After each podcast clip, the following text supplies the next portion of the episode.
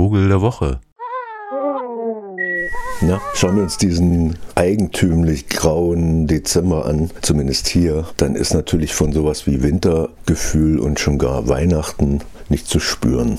Jetzt bin ich ja eh nicht so ein Weihnachtsfan und brauche das auch gar nicht mit diesem ganzen Schnee und Glöckchen und Lichtern und so. Im Gegenteil, das stößt mich eher ab. Aber die Frage ist natürlich trotzdem die nach dem, gibt es denn sowas wie so ein Weihnachtsvogel. Und jetzt wollte ich mit Ihnen aber bitte nicht über die Weihnachtsgans August reden, sondern über eine Farbe, die Farbe Rot. Ne, Sie wissen schon, Weihnachtsmann und so.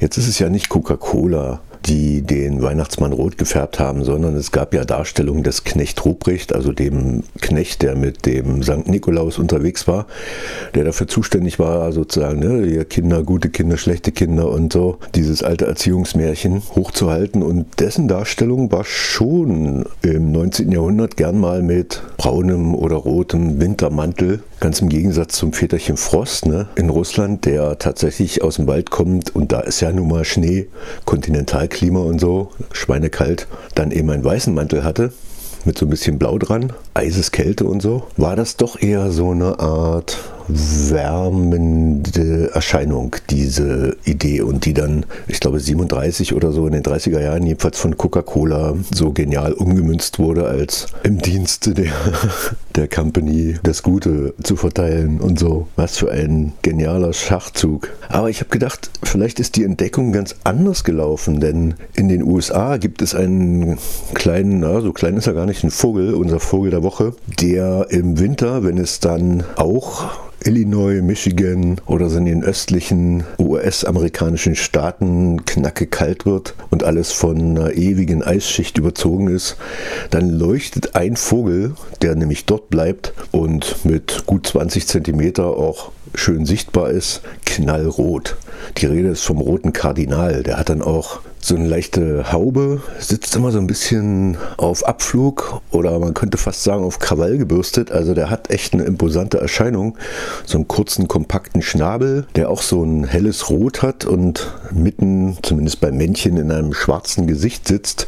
Das Weibchen ist insgesamt ein bisschen eher braun, aber das Männchen roter Kardinal. Die waren im 19. Jahrhundert zum Beispiel ja auch sehr beliebt, weil die haben eine schöne Stimme. Also wenn die singen, beide Geschlechter,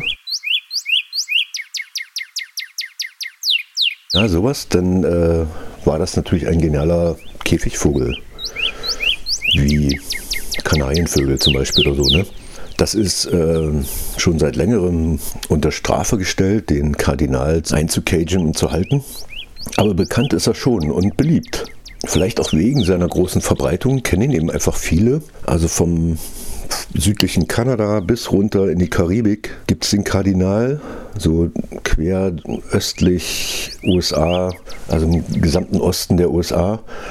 Und dann eben im Winter da mit so einem geilen roten Klecks.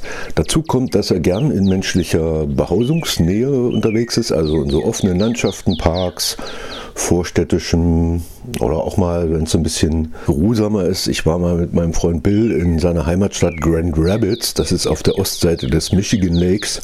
Und wir kamen von diesen aufgetürmten Eisbergen am Ostufer dann in diese doch recht banane US-amerikanische Großstadt Grand Rapids und das Einzige, was mir so neben dem Elternbesuch dann so einfiel, da mal so ein bisschen rumzugucken, ob nicht mitten im Winter, im Februar, irgendwelche Vögel zu sehen sein könnten. Und den einzigen, den ich gesehen habe, war eben dieser rote Kardinal. Und da schaute ich so hin mit meinem Fernglas und sofort gingen die Reihenhausfenster auf und ich wurde angeschnauzt, was ich denn hier mit dem Fernglas machen würde.